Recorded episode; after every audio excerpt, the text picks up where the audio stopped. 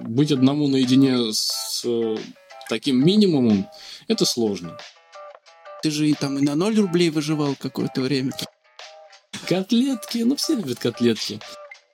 Так это вот, вот это вот настоящее выживание. Все это нужно использовать. Сказал правильные вещи по поводу ведения семейного бюджета. И после этого многие блогеры просто перестали снимать. Это БП-проект без галстука В мире финансов Леша и Саша знают много М-м, Невероятная фантастика Надо только подписаться, чтоб все работает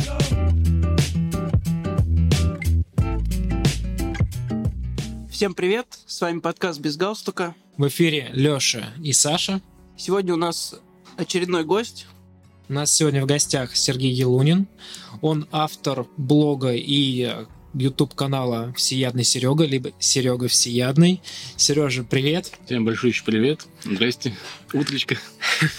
А, у нас сегодня с Сергеем запланирована интересная тема. Как бы это банально не звучало, но тема действительно интересная. И на эту тему часто многие спорят. А, мы предложили... Так, хотя нет, давай так, чтобы мы опять же не говорили про тему. А, Сереж, наверное, расскажи немножко про себя и расскажи про свой проект. А мы потом как раз это плавно переведем в тему. Так, немного про себя. Я коренной волгоградец. Вырос здесь, на, в Краснооктябрьском районе. А, мы здесь говорим про проект, но в тематике, получается, YouTube-канала. То есть я веду YouTube-канал Серега Всеядный лет пять. Раньше он назывался по-другому. Я его переименовал, потому что теперь только про еду снимаю. А раньше снимал все подряд, и про ремонт в том числе. И очень интересно, что за тема сегодня будет. Ага. Ну, получается так, как будто мы тему не подготовили. Но на самом деле мы часто... Интрига, интрига. Да, мы часто стараемся импровизировать. Почему? Потому что живой диалог, он всегда интереснее, чем заранее прописанный сценарий. Но э, мы просмотрели несколько, да то, что не несколько, ладно, не надо скромничать, мы посмотрели большой пласт твоих видео и давно хотели пригласить тебя к нам в гости. И не просто так. На самом деле очень зацепило ряд твоих видео, связанным на тему, как прожить на прожиточный минимум. И ты ставил такие эксперименты. И как раз мы хотели такую тему сегодня и озвучить, насколько вообще реально вот в современных реалиях в 23 году прожить на прожиточный минимум и вообще как это? Хороший вопрос. Многих интересует эта тема. Ну, можно ли прожить? Э, Наверное, все-таки это будет не прожить, а какой-то элемент выживания должен присутствовать. В нашей стране прожиточный минимум достаточно э, маленький. Подобрать бы правильные слова здесь. Маленький. Прожиточный минимум. А, очень все плохо как бы, начнем с этого. Срезюмирую сразу. Можно ли прожить? Можно, но это будет сложно. То есть это будут самые дешевые продукты невысокого качества, очень урезанные там, по, по меню, то есть порции будут небольшие. Самое сложное в этом будет, это, я уже постоянно об этом говорил, постоянная готовка. Готовка, потому что вот ритм современного, современной жизни, современного человека – это не всегда готовка. Мы привыкли есть уже элементарно готовые колбасы, уже готовые какие-нибудь печеньки. И в нашей жизни это настолько прижилось, мы даже об этом не задумываемся. Но в прожиточном минимуме, если мы хотим более-менее что-то себе там, какую-то копеечку выкрасть на кусочек мяса или чуть хотя бы сыра, а не заменителя, то нужно будет постоянно готовить. То есть мясо приготовить, я обычно говорю, что это приходится закупаться только естественными продуктами. То есть никаких колбас, никаких консерв. Консервы дорогие, кстати. Если кто не знал, это очень дорого. Потому что многие советуют там перейти на консервы. Нет, это очень дорого. То есть только готовка. Это самое сложное в выживании. Я не говорю, что прожить достойно в выживании на продуктовую корзину, которая входит в прожиточное меню. Вот э, в твоих видео смотрели про вот как раз таки про прожитие, да, на МРОД, э, а ты там учитывал другие расходы, кроме э, продуктов? Кроме еды? Э, дело в том, что в МРОД включены все хостовары и включены коммунальные услуги, продукты, конечно же, продуктовая корзина. То есть МРОД – это э, хостовары, услуги, даже там на развлечения есть какой-то процент, и продуктовая корзина. То есть я свой эксперимент ставил именно на ту сумму по продуктовой, по продуктовой корзине. То есть это примерно 50% от МРОТа. Ну, там в зависимости от региона. Сереж, ну тогда я попрошу, расскажи более подробнее про свой эксперимент. Мы, конечно же, ссылки на твой канал оставим в описании, чтобы слушатели могли ознакомиться более наглядно, потому что у тебя даже твой эксперимент, он выглядел э, не единым роликом, это был цикл роликов, э, поэтому я думаю, это нужно в первую очередь посмотреть. Но я бы попросил тебя хотя бы вкратце рассказать о своем эксперименте. Стоит сказать, что эта история началась не с меня, а с депутата Саратовской области, кажется, который заявил, что макарошки, я постоянно цитирую, макарошки круглый год одинаково стоят. Ну вот с того момента это разлетелось в народе, про эти макарошки, про продуктовую корзину. И многие начали даже Бондаренко, насколько помню, пытался прожить, тоже депутат той же области. Так вот, и с того момента многие блогеры повторили этот эксперимент. Ну, то есть интересно же, хватит ли этой суммы для того, чтобы питаться полноценно и разнообразно. И в том числе я тоже по просьбе моих зрителей э, решил сделать э, такую серию видео на канале. Это было интересно, конечно, э, но это было, кажется, три года назад. Mm-hmm. То есть цены растут с каждым годом, и ну, сразу перейти к, к выводам. А давай так, да, чтобы было интереснее, сразу к выводам. А вообще, как твои ощущения? Давай так, сколько длился эксперимент? И давай про твои ощущения. Ощущения э, моральные и физические. Моральные и физические. Знаете, с точки, с точки зрения, вот просто сухо говорить про этот эксперимент никак не получится, потому что Э, только на эмоциях можно в это рассказывать и это прожить. Эксперимент длился, ну, 30 дней, это же месяц. Продуктовая корзина на месяц рассчитана. И сложность, ну, я говорил, помимо готовки, готовка это была основная сложность, нужно было изучить, что же входит в эту продуктовую корзину. Там и мясо есть, то есть и мясо, и сыры, и молочка. Но вторая сложность в том, что у нас сейчас э, зачастую встречаются, производ... встречаются на каждом углу производители, которые вместо продуктов э, называют по аналогии продуктами то, что они производят. Молоко берешь, оно не молоко оказывается, а из сухого сырья. Но это самое, что по минимуму страшное, что может произойти с продуктом. Там берешь масло, а оно оказывается из пальмы. Сыр, оказывается, да и вообще там молочки-то и нет. Там название можно любое написать. Поэтому это самая вторая большая сложность, то, что продукты невысокого качества, а рассчитывают у нас продуктовую корзину по стоимости этих самых недорогих продуктов. Скажи, вот за вот эти 30 дней эксперимента, а какие изменения в своем, возможно, организме, в своем здоровье ты заметил? Я видел, что ты периодически во время эксперимента взвешивался, да, и вес наверняка, наверное, уходил. Мой рацион питания уже немного отличается от этой продуктовой корзины. Я обычно ем уже много фруктов. А фрукты, кстати, дорого стоят. И ну, не получилось бы купить в том количестве, которое я привык есть. Поэтому стресс для организма, конечно, был. Я, ну, это три года назад был, но я точно помню, что что-то с весом у меня происходило. Я то схуднул, потом начал набирать на углеводах на этих макарошках. Было много крупы. А, но макарошки это да.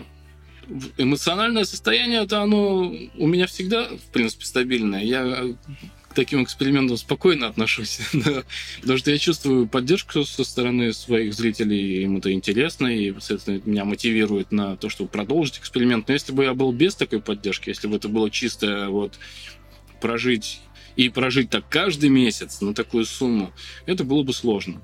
Потому что быть одному наедине с э, таким минимумом, это сложно. Многие вот пишут, что так это же есть минимум. На это и рассчитано, что это минимум. Должен больше трудиться, больше зарабатывать, чтобы не быть в этом минимуме. Я вот с этими людьми не соглашусь, потому что продуктовая корзина, то есть мы говорим про МРОД сейчас, в которую входит продуктовая корзина, по моему мнению, я сейчас все говорю лично свое мнение высказываю, так вот, МРОД должен быть рассчитан на какое-то достойное все-таки существование, а не достойное существование. Хорошо сказано. Тогда у меня еще вопрос. Вот, получается, твой эксперимент, вот этот глобальный, он был почти три года назад. А как ты думаешь, если вот сравнить те расходы и цены, которые были сейчас, и то, что ты видишь вот, в 2023 году, э, удался бы этот эксперимент еще раз, либо он, скажем, даже если бы удался, он был бы сложнее, потому что тяжелее было бы найти продукты на эту продовольственную корзину? Не, ну, в принципе, в принципе, не так все страшно. Прожить на эту сумму можно. То есть там будет и мясо, и какое-то количество фруктов, и печенье даже можно покупное там взять, например, какое-нибудь углеводы. Там, там все примерно, примерно рассчитано, что ты, гуляй, не помер с голода. Можно ли такое говорить? Но это вот а, ну, я, я сразу скажу, я не считаю, что это нормальное питание. Минимальное это вот минимальную, минимальная продуктовая корзина это сложно.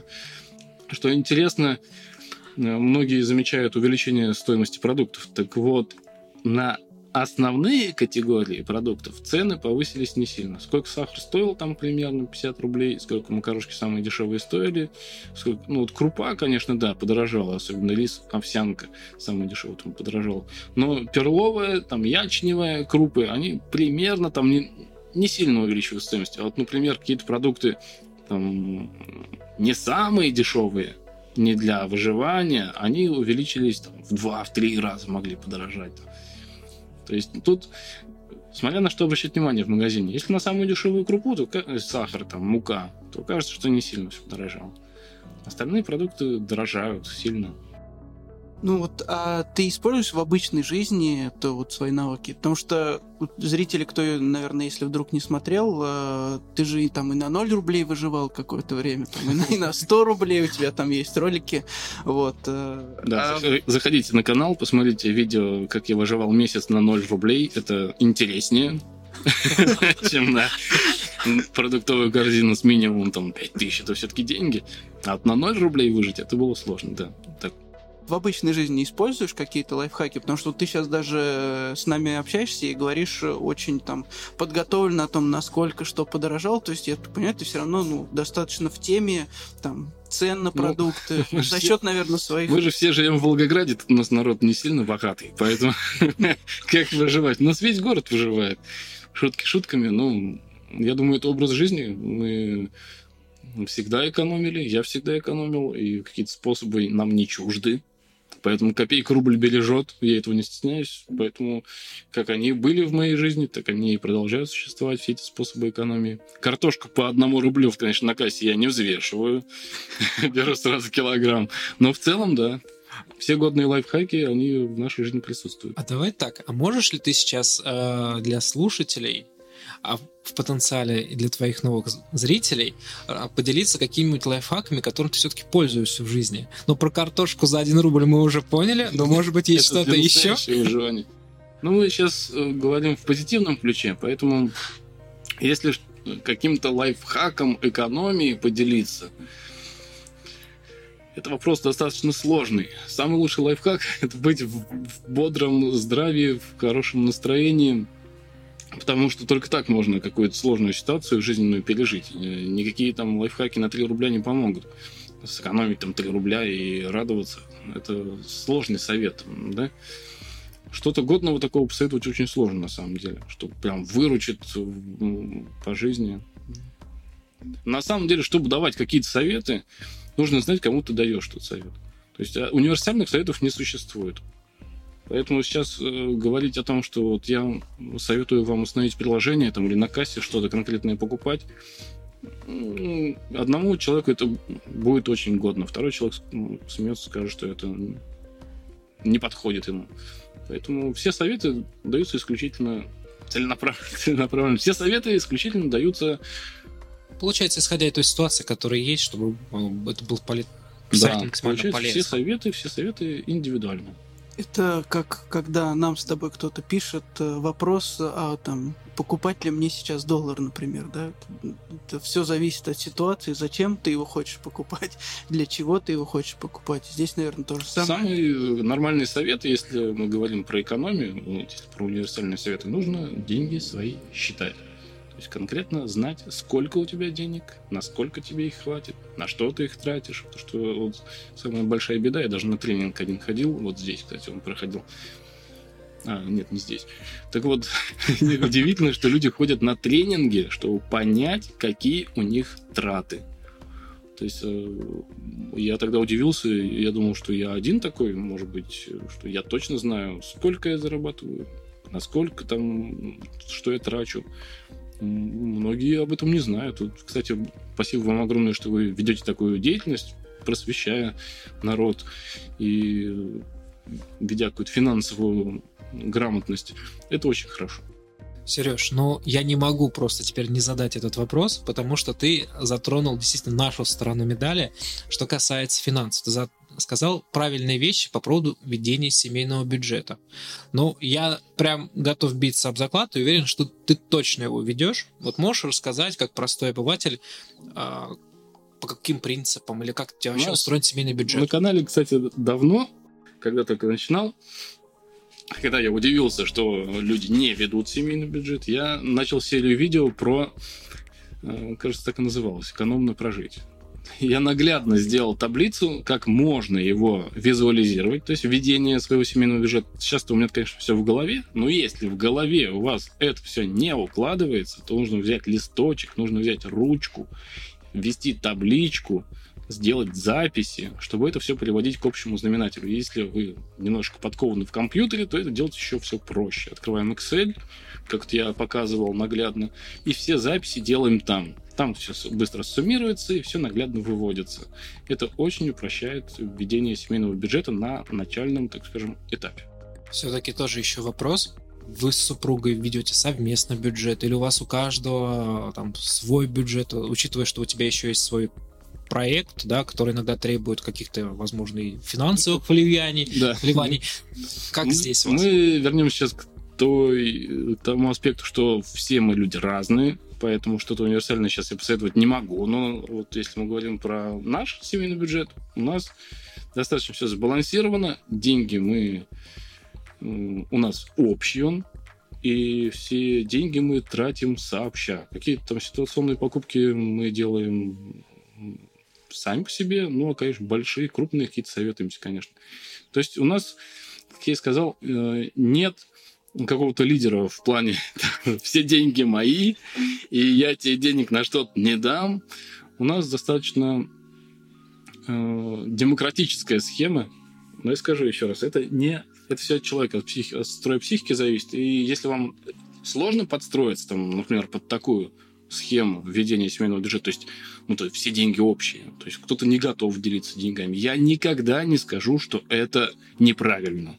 То есть бывает, например, кому-то сложно распоряжаться какими-то суммами денег, принимать решения сложно, поэтому он делегирует свои вот эти все финансовые трудности на другого человека, и ему так проще.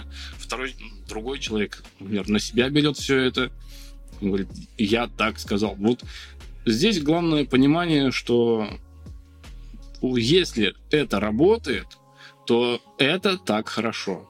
То есть нет какого-то универсального тоже способа ведения вот именно распределения денег в семье. Я так считаю.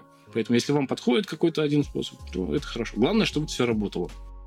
Здесь мы с тобой согласимся. Я думаю, что даже более того, если мы говорим о семейном бюджете, здесь важно, если вы договорились, и если это работает, как ты сказал, эффективно, да, если всех это устраивает, то, соответственно, это, это ваш, ваш вариант, вариант каждого. А у нас еще есть э, вопрос. Вот ты э, соответственно, в своих э, видео часто пробуешь там возможно, всевозможные товары, а вот в жизни ты каким критерием? То есть ты приходишь, допустим, в магазин, там наверняка с каким-то списком да, покупок, ты обращаешь внимание на состав товара, еще на что-то там, какие-то, может быть, приложением пользуешь, которое отслеживаешь перед тем, как пойти в магазин? Ну, в этом плане мы достаточно консервативная семья, мы достаточно много готовим. Мы обычно покупаем те самые базовые продукты, из которых можно что-то сделать. Э, мясо, мука, яйца и так далее.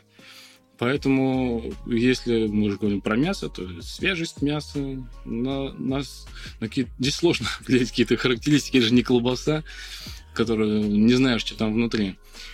И поэтому и мы относительно готовим часто, поэтому, чтобы было маленький импорт, маленький, маленькими порциями, чтобы было все свеженькое.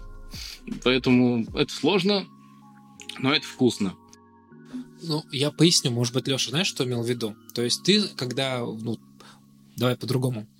Перед тем, как вот идти на запись, а, я пока пил чай и смотрел твой ролик про пельмени. Mm. Как ты дегустировал разные пельмени. И твою реакцию на разные пельмени. И сразу по твоему лицу было понятно, где вкусно, а где есть фактически невозможно.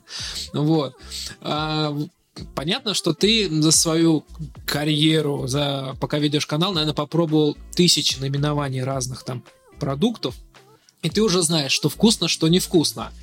А когда ты выбираешь, ну, предположим, те же самые пельмени, а, смотришь ты ли на состав, смотришь ты на ценник, то есть э, что для тебя является главным критерием, давай так, на тех же пельменях, ну, по понятно, какому принципу понятно. ты выберешь пельмени? Здесь нужно сказать о том, что самый главный принцип, о котором не, не стоит забывать, что пельмени не могут быть дешевле по стоимости там, мяса. То есть кил, полукило мяса. То есть, например, если на пельмени там идет, ну, допустим, полкило мяса, полкило теста, то есть дешевле полукило мяса они стоить не могут быть. Хорошие пельмени. Ну, это также и колбаса. То есть не может быть килограмм колбасы дешевле там, килограмма мяса, из которого она сделана. Если она дешевле, значит, из чего-то сделано не из того. Вот, в принципе, самый главный основной принцип, когда я выбираю продукты. Ты сказал, что вы много готовите, а готовят э, вы как-то по очереди Не, вместе? Мы, мы готовим, когда у кого времени просто появляется свободное. А. Поэтому, если у меня есть свободное время, я обычно готовлю. Если у Насти, у супруги есть свободное время, она готовит, да. Блин, аж ей захотелось. Готовим мы обычно что-то традиционное. Котлетки, ну все любят котлетки. Ну и шаурму готовим, и роллы. Поэтому достаточно много простых блюд, которые Кстати, может быть, я не увидел, а рецепт твоей шаурмы есть на канале? Это да, классическая шаурма.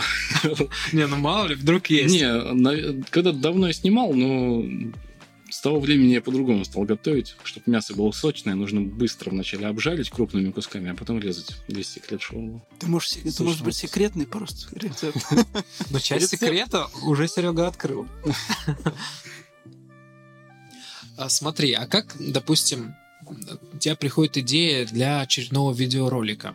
То есть... Все мои идеи для роликов мне советуют зрители. Поэтому, если в комментариях кто-то просит снять про будущую там, пятерочку, допустим, то в следующем видео мы идем в пятерочку.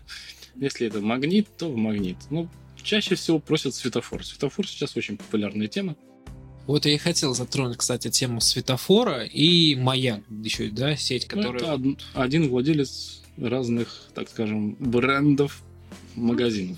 Предположим, как X5 групп, пятерочка, покупочка. Немного там по-другому. Там ну хитрость Вот, а, и расскажи по поводу, если опять же возвращаться вот именно к этим сетям.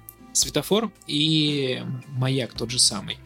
А, просто ходит вокруг этих магазинов очень много всяких мифов, наверняка, которые ты читаешь в комментариях. Насколько вообще там могут быть качественные, либо наоборот некачественные продукты? Хороший вопрос. Тут нужно быть, наверное, каким-то профессиональным экспертом, чтобы оценивать продукты по качеству. Поэтому я сейчас повторю, что это лично мое субъективное мнение когда их пробую, я же их чувствую, из чего они примерно могут сделаны. 90% то, что в таких магазинах, я сейчас не буду говорить конкретно. Да, не будем. Да, потом, меня потом не пустят еще в них. Но 90% товаров, которые там изложены, они невысокого, относительно крайне низкого качества. Я, я уже говорил, что на этикетке может быть абсолютно что угодно написано. Масло я попробовал.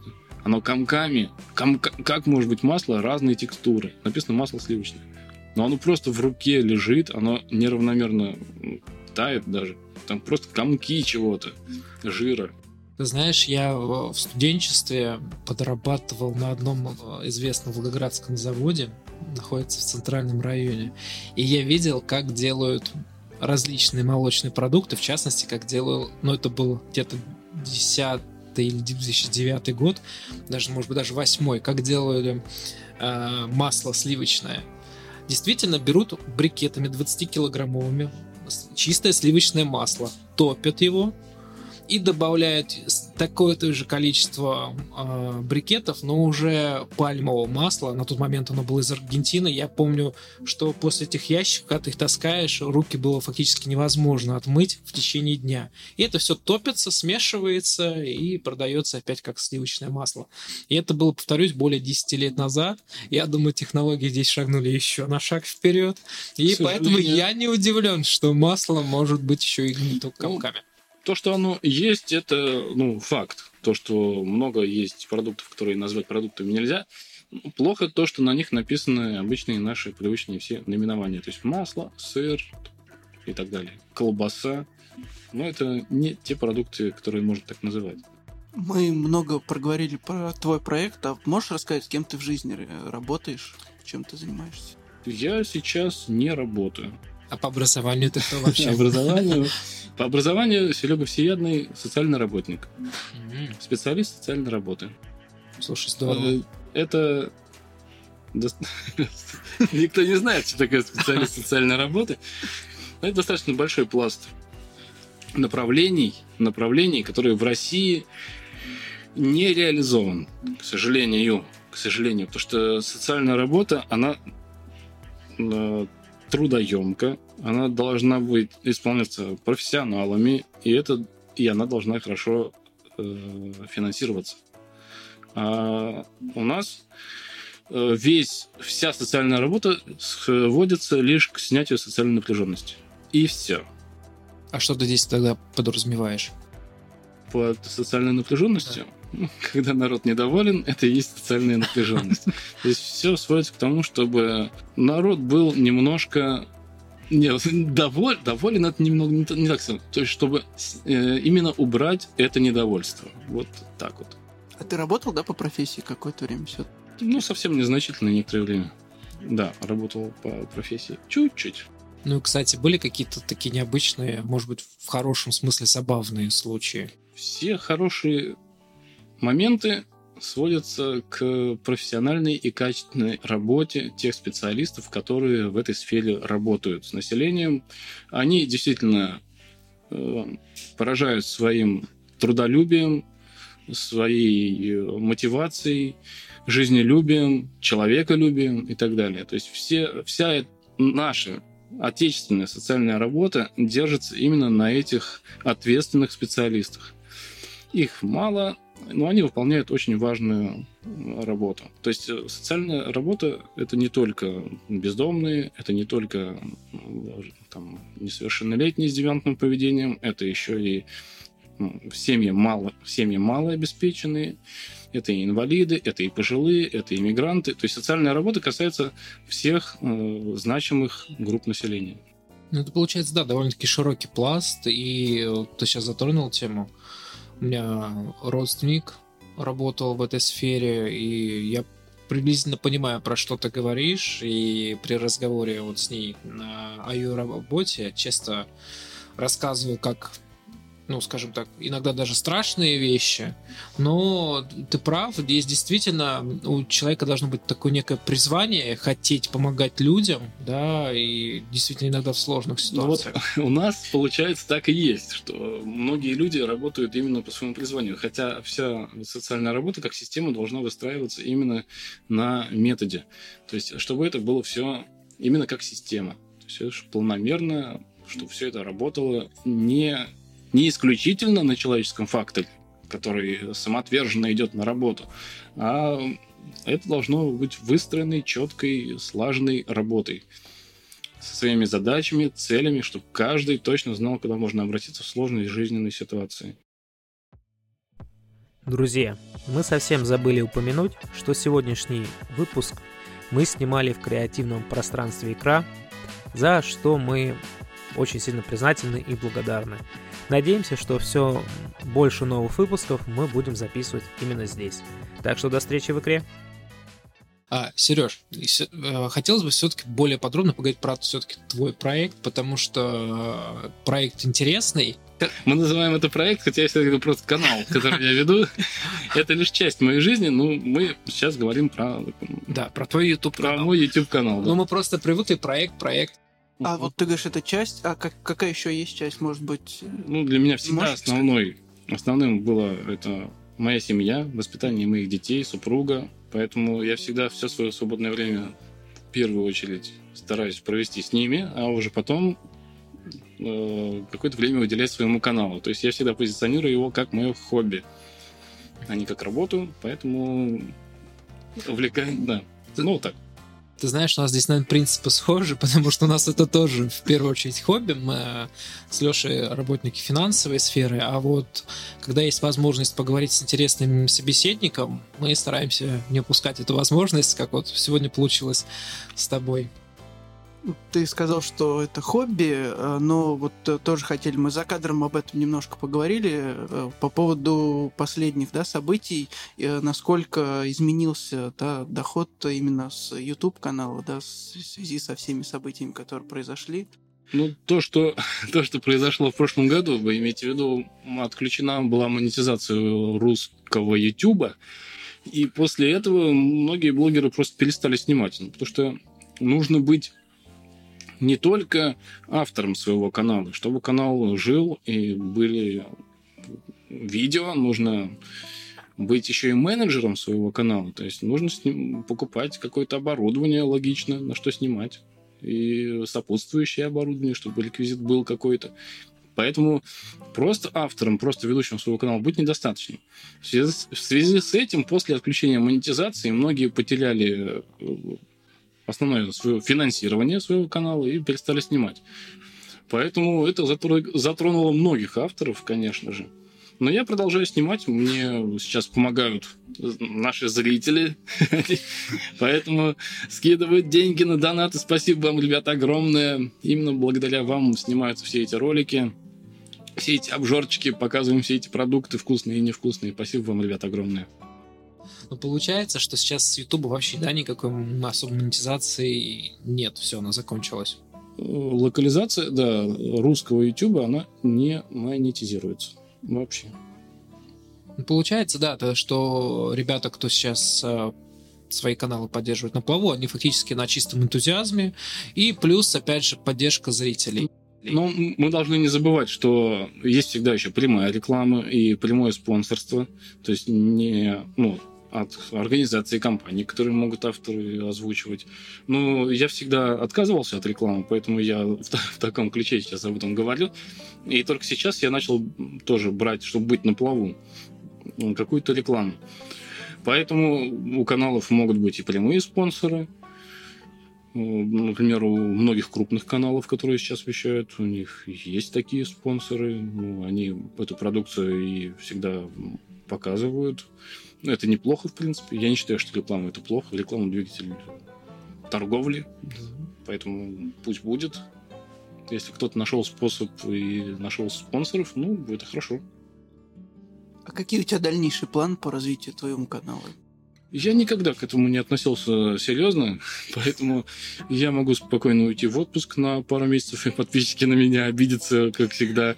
И ну, я не считаю, что просто я крупный блогер какой-то или известная личность. Я не привязан, например, к тем же самым рекламодателям. У меня нет таких, таких контрактов, что я не могу свой канал закрыть, например. Мне нужно постоянно снимать. Поэтому я спокойно могу в отпуск уйти. Каких-то конкретных планов поэтому я и не строю. Есть настроение, я снимаю для своего зрителя. Если настроения такого нет, то я занимаюсь какими-то другими делами, например. А можешь рассказать, э, может быть, какие-то интересные каналы, которые ты сам смотришь? Я смотрю... Ну, или Последний канал, который я смотрел, это Мистер Бист. Это зарубежный канал. Раньше он был еще и на русском. Но э, сейчас новинка в YouTube, наверное, интересно, нет. Сейчас многоязы... многоязычность ввели. Поэтому раньше команда, например, могла дублировать все свои видео и выкладывать, то есть копии каналов делать на разных языках. Теперь такого делать не нужно, например, на, YouTube. Теперь просто нужно дубляж добавлять. Существует один канал с разными языками. Ну, такая интересная новинка в YouTube. Но Но если у вас стоит и Яндекс, какой-то голосовой помощник, он может просто вам и так говорить, поэтому не знаю, зачем YouTube сделал, может, он не знает, что Яндекс все это озвучивает. Ну, в общем, такая штука. А, Мамикса я еще смотрел. Пару видео последнее, вот что мне нравилось, Мамикс. Но он стал тоже, как я и говорил, стал мало выпускать в связи, наверное, с этим. Если аналогичные блогеры, либо авторы каналов, YouTube-каналов, которые делают что-то аналогичное. Я, честно говоря, Конечно, сотни блогеров примерно снимают то же самое. Про еду, также сотни блогеров снимают про готовку. Но ты же не обзор. только про еду, ты делаешь обзор прям э, именно продуктов, сравнения. Да, да, достаточно много блогеров снимают. Я так на вскидку назвать не могу, но я точно уверен, что многие снимали. Потому что когда я начинал снимать э, эксперименты с едой, ну, то есть выживание, я же не первый был. Э, первый, кто начал снимать бомж-обеды, это был... Э, сейчас точно уже не скажу, блогер с Нью-Йорка. Чи... Нет, не Чиш. Ну, в общем, какой-то очень харизматичный блогер. Потом Гришан начал снимать. Тоже на YouTube Гришан, большой привет, если вдруг кто передаст вам. Э, ну и многие. То есть эту идею тоже, понимаете, YouTube это нет что-то конкретно. Если что-то один кто-то снимает, то точно снимает кто-то что-то точно такое же э, такую же тематику. А как тебе пришла эта идея? То есть, как ты пришел к тому, что ты хочешь... Ты же говорил, что ты снимал что-то а, так другое. Вот, да. Вот, расскажи про это. Э, так вот, я, в общем, посмотрел на эти бомж-обеды. Вот, и думаю, ну, про выживание тогда начали, начало людям нравиться эти все выживания. Я такой думаю, не, ребят, это что-то неправильно. У нас надо по-другому совсем выживать. Я вам сейчас покажу, как это делается. В общем, такой решил. Потому что им так не понравилось, слезали с картошки, там, с кожуру очень толстым слоем. Я думаю, нет, это не про выживание. Ты знаешь, я а, видел ролик, где одна барышня рассказала, я вам сейчас расскажу, как приготовить борщ там за 200 рублей, предположим. Mm-hmm. Такая говорит, идем в огород, берем капусту, выкапываем лук, там картошку и так далее. И идем в магазин, там, условно, за кусочком мяса. Вот. То же самое, да. И во всех выживаниях люди покупали там бесполезные, на мой взгляд, продукты, типа чая, там, который сотку стоит. Я думаю, нафига тебе чай? У тебя там тысяча рублей на месяц, ты покупаешь чай. Какой чай? Там какие-нибудь э, дорогущие зеленушки какие-то непонятные. Да ты чё, пошел бы он в огород, там нарвал лопуха какого-нибудь, одуванчика залил кипятком, чтобы не горчило. Вот это вот настоящее выживание. Мы же в Волгограде все знаем, тут орехи у нас растут, например. Конский щавель никто не отменял. Если тенистая местность, пошел вообще он в дворе пятиэтаж конского щавеля нарвал. От обычного ничем не отличается. Мята у нас ведь тоже можно поискать. Не только боярышник. Боярышник растет у нас. Шиповника сколько. Так это вот, вот это вот настоящее выживание. Все это нужно использовать, если если у тебя всего там тысяча в кармане. Абрикосы в Волгограде. Так это про, вообще не говорю про абрикосы, когда сезон. У нас и груши, и яблоки. Я один раз даже персик нашел, представляете? Дерево персика росло. Ну и, конечно, вишня. Тут, тут все не перечислишь. А можешь э, привести примеры из твоей памяти? Вот ты всякие э, экстремальные, да, выживания на 0 рублей. Самое вот, может быть, что сказалось на тебе, нам, на здоровье, что, что ты сделал такого? Экстремальное выживание. Ну, я очень аккуратно старался подойти к э, самым необычным выживаниям, даже на 0 рублей, когда пытался месяц прожить, поэтому про прошло все без без последствий. Но были, конечно, моменты, когда и голодно было, и приходилось продукты не первой свежести есть, там просрочку и откровенно тухлые.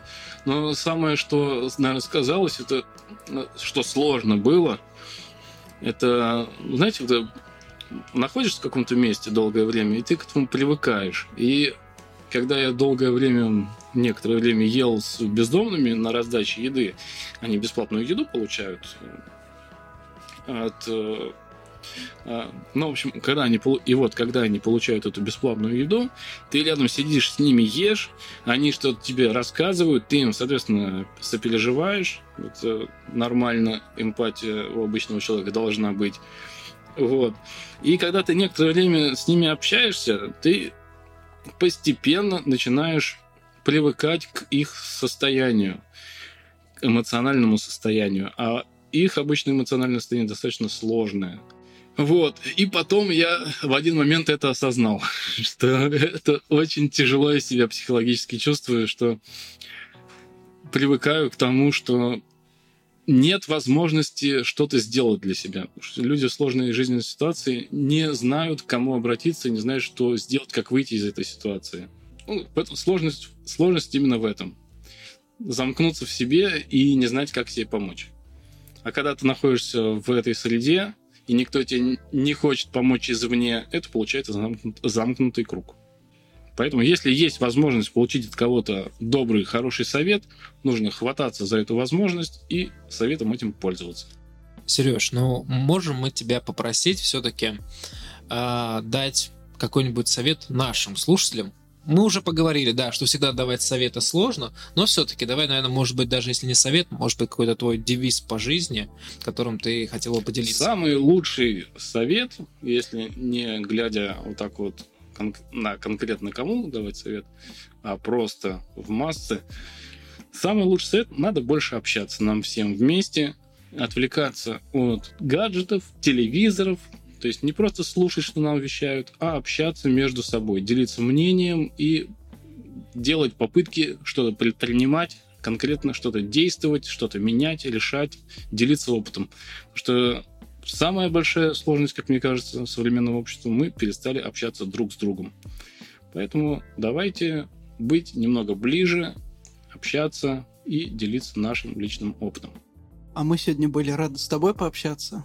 Хотели сказать спасибо, спасибо что да, пришел. Вам тоже спасибо. Было большое. интересно. Ну, во-первых, а, давно мы встречали такого энергичного человека, который интересно рассказывает. Кроме того, еще готов делиться своими эмоциями. Это всегда ценно и э, приятно. Спасибо. А с вами был проект «Без галстука». В эфире Саша, Лёша и Серега. Всем, Всем пока. Это ПП проект без галстука В мире финансов Леша и Саша знают много М-м, Невероятная фантастика Надо только подписаться, чтоб все работает Еще раз М-м, Это ПП проект без галстука В мире финансов Леша и Саша знают много М-м, Невероятная фантастика. Надо только подписаться, чтоб все работает